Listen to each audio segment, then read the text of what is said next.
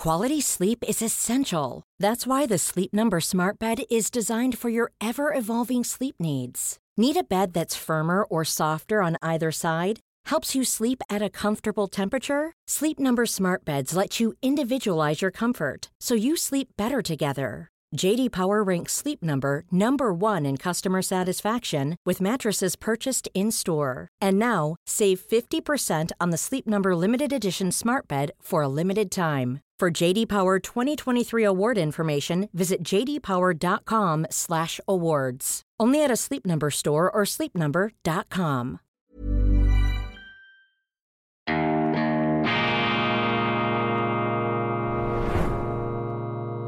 Diese Ausgabe von Weltwoche Daily wird Ihnen präsentiert von Kibun, dem Schweizer Pionier für gesundes Gehen und Stehen.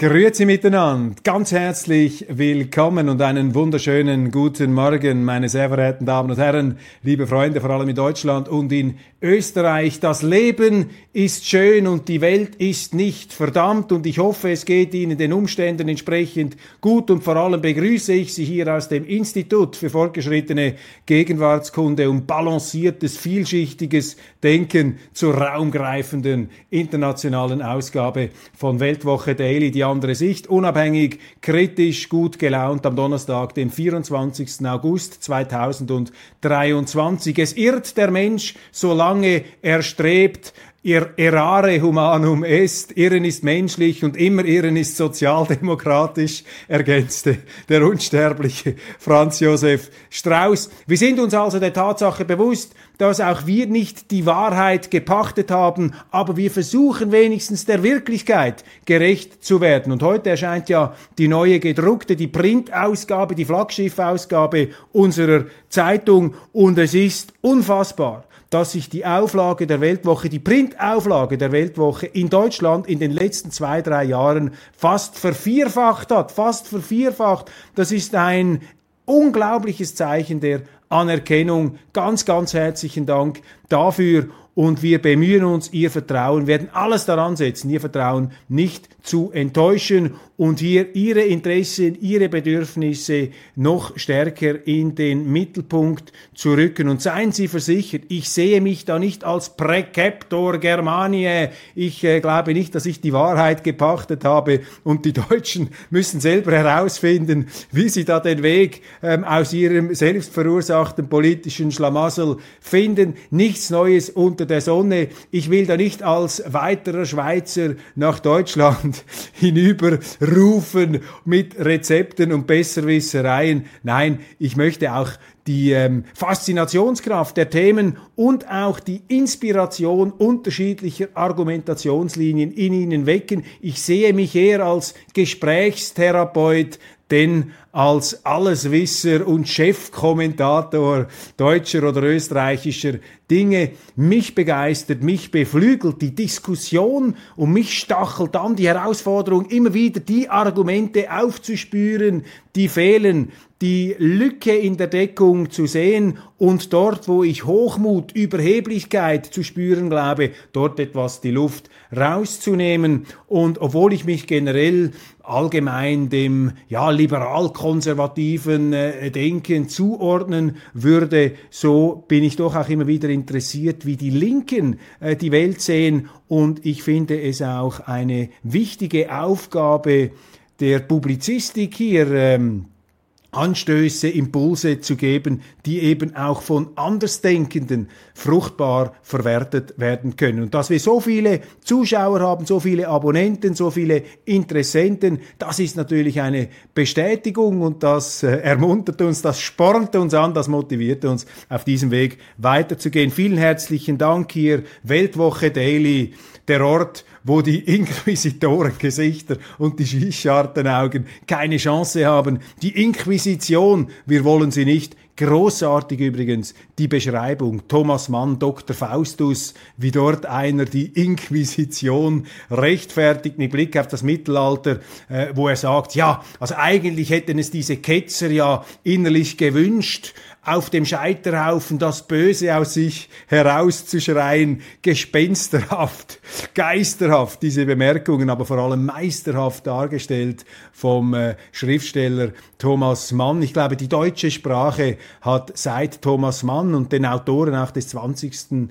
Des, der 20er Jahre des 20. Jahrhunderts nie mehr diese Verfeinerung, nie mehr diese Klasse, auch diese Tiefe und Vielfalt des Wortschatzes erreicht, eine ganz große Zeit kultureller Hochblüte und Dr. Faustus, dieses Monumentalwerk von Thomas Mann, ich habe es in den Ferien gelesen, fertig gelesen, dieses Buch zeigt ja genau, wie am Gipfelpunkt der kulturellen Verfeinerung alles in die Barbarei, in den Abgrund, in den Höllensturz umschlägt. Also die Intelligenz, die Kultur, sie rettet eben die Zivilisationen nicht vor der Barbarei, das bleibt ein ganz großes Rätsel. Ich setze auf die Institutionen. Ich sage, Deutschlands Höllenfahrt hat begonnen, als auf parlamentarischem Weg damals das Ermächtigungsgesetz verabschiedet wurde, ähm, allerdings auf einem sehr eingeschränkten parlamentarischen Weg. Mit sehr viel Gewalt ist das durchgesetzt worden. Und dann war natürlich fertig mit einer freiheitlichen, demokratischen Ordnung. Dann hatten sie die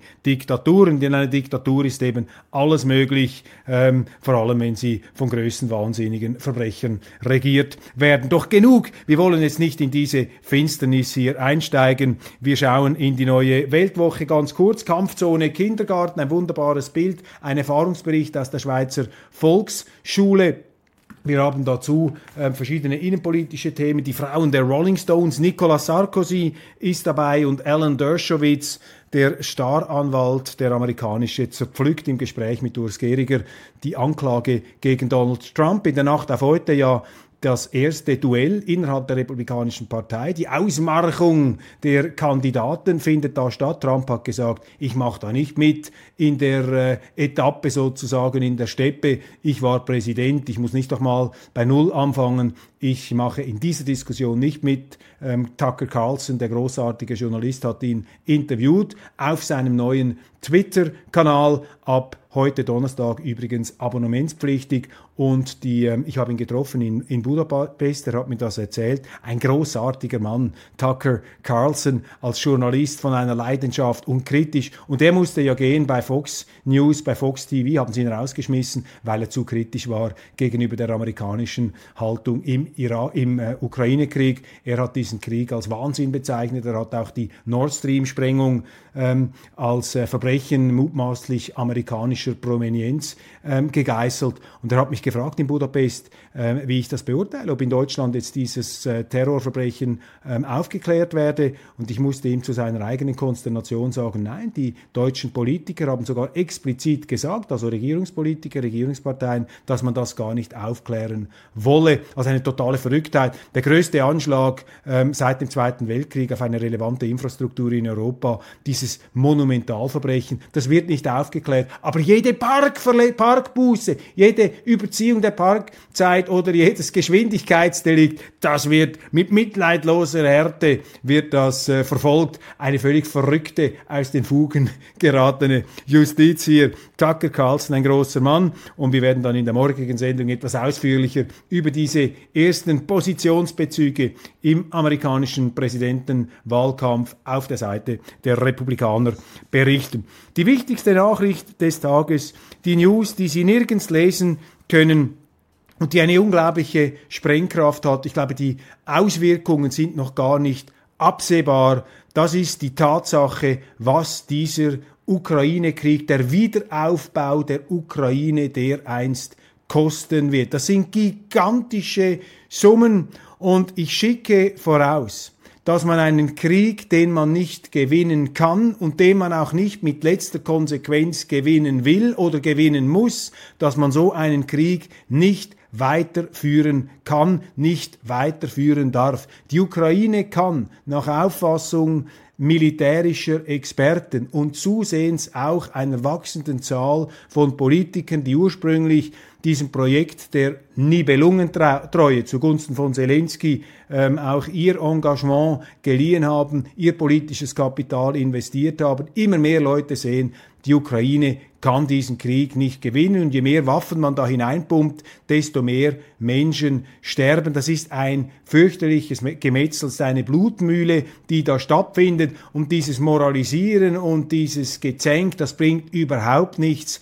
Man muss hier mit nüchterstem Realismus einfach darauf hinwirken, dieses fürchterliche Gemetzel aufzuheben. Und Zelensky kann ja diesen Krieg nicht mehr selber führen aus eigener Kraft. Er kann ihn nur führen, weil wir ihm all die Waffen geben oder weil die EU, weil ihm die Amerikaner die Waffen geben. Und die Amerikaner halten hier dieses Blutrad am Laufen. Natürlich sind die Russen die, die hineingegangen sind, aber da läuft schon seit Jahren, ich muss ja nicht in diese Themen einsteigen, die Situation ist viel komplexer. Also da geht ein Sterben weiter. Dieser Krieg kann nicht gewonnen werden. Europa hat auch nicht den Willen, diesen Krieg anstelle der Ukraine zu gewinnen, sonst hätte man ja Bodentruppen ähm, geschickt. Also das ist eine verrückte Strategie, das durchzuziehen. Es ist auch nicht gelungen, mit dieser Sanktionspolitik die Russen ähm, aus, der, aus dem Spiel zu nehmen. Ein Regimewechsel in Moskau zeichnet sich nicht ab. Und die Russen ihrerseits, sie haben maßgebliche Gebiete, russischsprachige Gebiete besetzt. Sie gehen nach vorne. Die groß angekündigte Großoffensive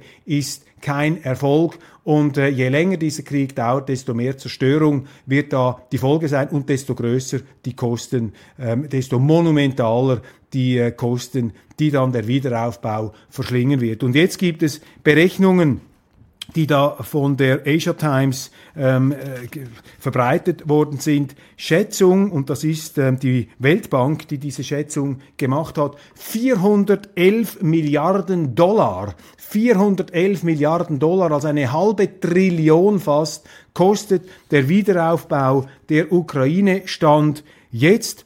Und ähm, Hi, I'm Daniel, Founder of Pretty Litter. Cats and cat owners deserve better than any old-fashioned litter. That's why I teamed up with scientists and veterinarians to create Pretty Litter. Its innovative crystal formula has superior odor control and weighs up to 80% less than clay litter. Pretty Litter even monitors health by changing colors to help detect early signs of potential illness. It's the world's smartest kitty litter. Go to prettylitter.com and use code ACAST for 20% off your first order and a free cat toy. Terms and conditions apply. See site for details. Here's a cool fact a crocodile can't stick out its tongue. Another cool fact you can get short term health insurance for a month or just under a year in some states. United Healthcare short term insurance plans are designed for people who are between jobs, coming off their parents' plan, or turning a side hustle into a full time gig. Underwritten by Golden Rule Insurance Company, they offer flexible, budget friendly coverage with access to a nationwide network of doctors and hospitals. Get more cool facts about United Healthcare short term plans at uh1.com. Zum Vergleich, der Marshallplan der Amerikaner nach dem Zweiten Weltkrieg zum Wiederaufbau Westeuropas, dieser Marshallplan hat einen Drittel dieser Summe gekostet. Und die Amerikaner, und das ist jetzt hier die Kalkulation, die ich mache, die Amerikaner, die jetzt natürlich davon ausgehen, dass sie ja die Waffen liefern, für die sie sehr viel Geld kassieren mit diesem Leasingverfahren, die Rechnungen, also sie leihen den Ukrainern die Waffen und die Ukrainer müssen dann die Waffen bezahlen, die sie nicht zurückgeben können, die kaputt gehen, sehr viele Waffen gehen kaputt. Die Ukrainer sind faktisch zahlungsunfähig, also wer wird ihnen diese Waffen zahlen? Das werden mutmaßlich die Deutschen bezahlen, weil die Deutschen die einzigen sind, die das bezahlen können in Europa. Also da wird schon eine gigantische Menge von Geld abfließen über den Atlantischen Ozean in die Taschen der Amerikaner. Und dann, Sie werden es sehen, werden die Amerikaner sagen, ja gut, wir haben die Waffen geliefert. Jetzt müsst ihr den Wiederaufbau, den müsst ihr stemmen in Europa. Und wenn man sagt, in Europa Wiederaufbau zahlen, ja, dann ist nur einer gemeint, nämlich der, der noch Geld hat, und das sind die Deutschen. Und wenn dieser Druck ähm, so groß ist, dass die Deutschen das nicht zahlen können oder nicht zahlen wollen oder beides, dann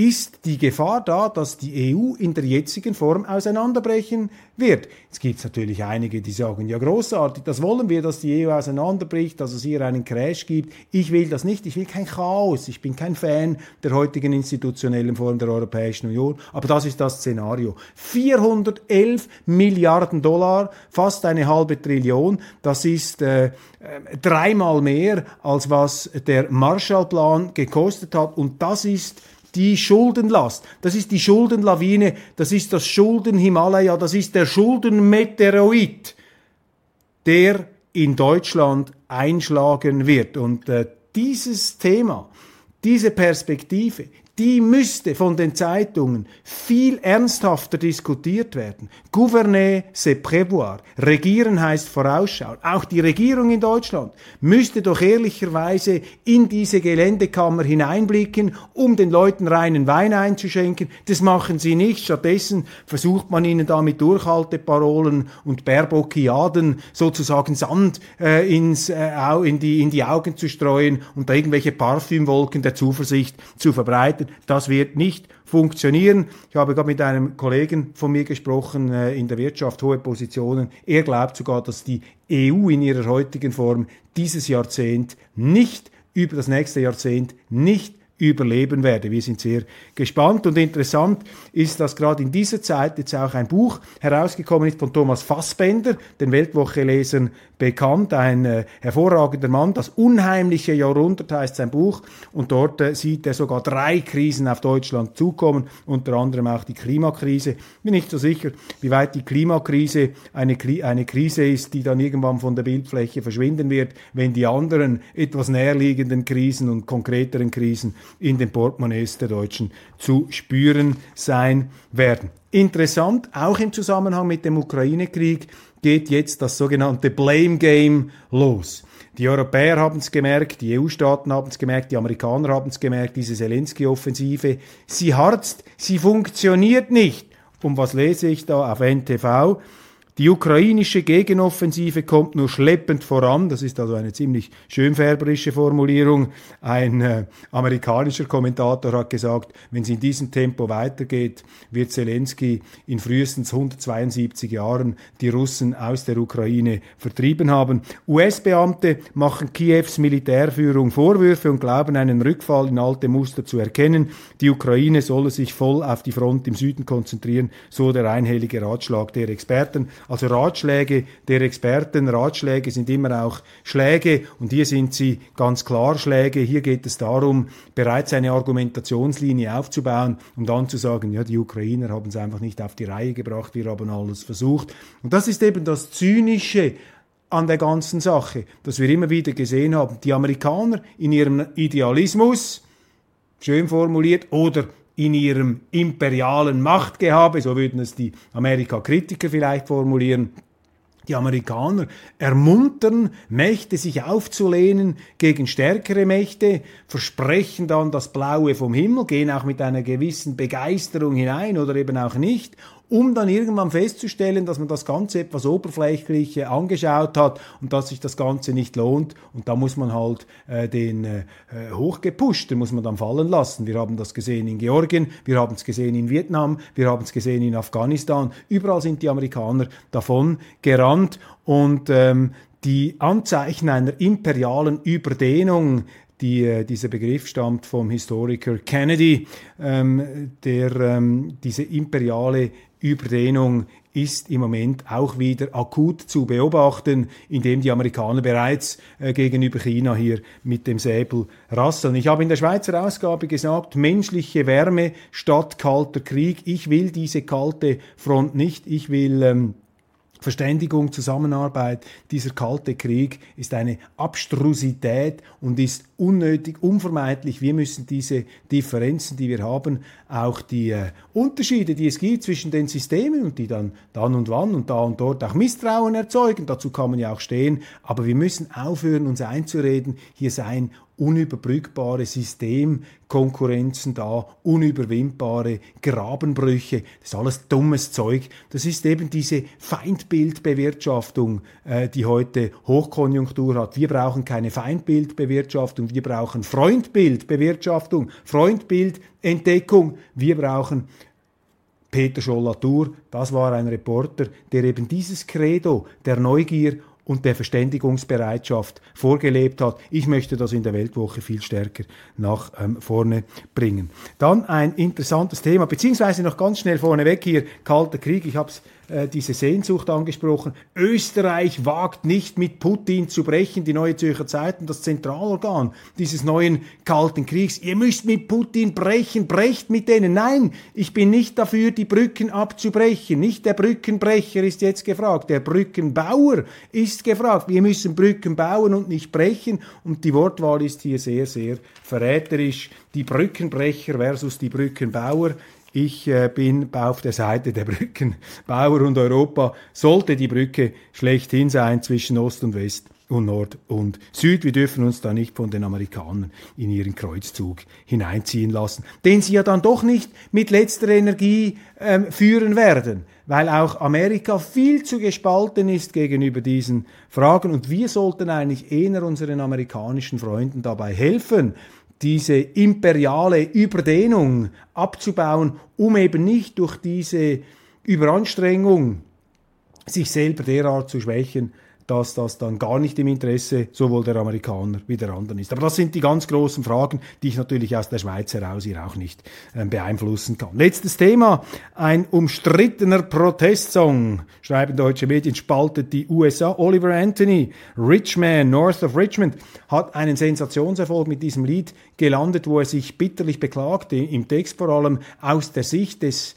Arbeiters, des Deplorables, des Forgotten Man, dass ähm, der Lohn sinkt, dass die Lebensumstände sich verschlechtern und schuld daran seien eben die Leute, die da in Washington, die Berufspolitiker, die da einfach äh, vom Staat leben, die von der Gesellschaft, von der Wirtschaft, von den Leuten leben, dass die das Leben der einfachen Menschen zur Hölle gemacht haben. Er zeigt das unverblümt, er spricht das an, hat großen Zuspruch erhalten, gerade auch von der konservativen Seite. Das hat bei den Linken natürlich reflexhaft wie ein Hornissennest wie in einem Hornissennest hat das eine Gegenattacke ausgelöst, denn die Linken haben es natürlich gar nicht gern, wenn man soziale Fragen anspricht von rechts, von der konservativen Seite. Die Linken möchten für sich ein Monopol äh, der sozialen Empfindsamkeit dingfest machen und das zeigt, dass es hier eben diesen Kreisen auch nicht um eine Lösung dieser Probleme geht, sondern einfach darum, sich damit moralisch gegenüber dem anderen einen Vorteil zu verschaffen. Also man könnte ja eigentlich auch zusammenkommen und sagen, ist doch großartig,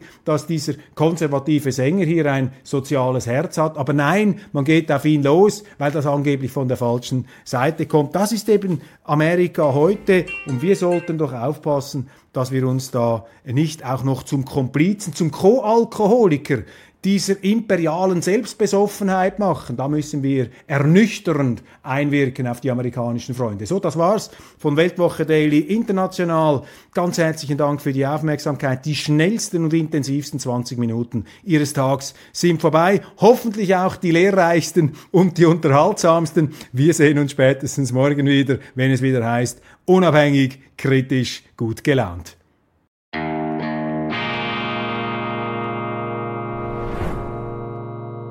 Diese Ausgabe von Weltwoche Daily wird Ihnen präsentiert von Kibun, dem Schweizer Pionier für gesundes Gehen und Stehen. Hey, it's Danny Pellegrino from Everything Iconic. Ready to upgrade your style game without blowing your budget? Check out Quince. They've got all the good stuff, shirts and polos, activewear and fine leather goods, all at 50 to 80% less than other high-end brands. And the best part? They're all about safe, ethical, and responsible manufacturing. Get that luxury vibe without the luxury price tag. Hit up quince.com slash upgrade for free shipping and 365 day returns on your next order. That's quince.com slash upgrade.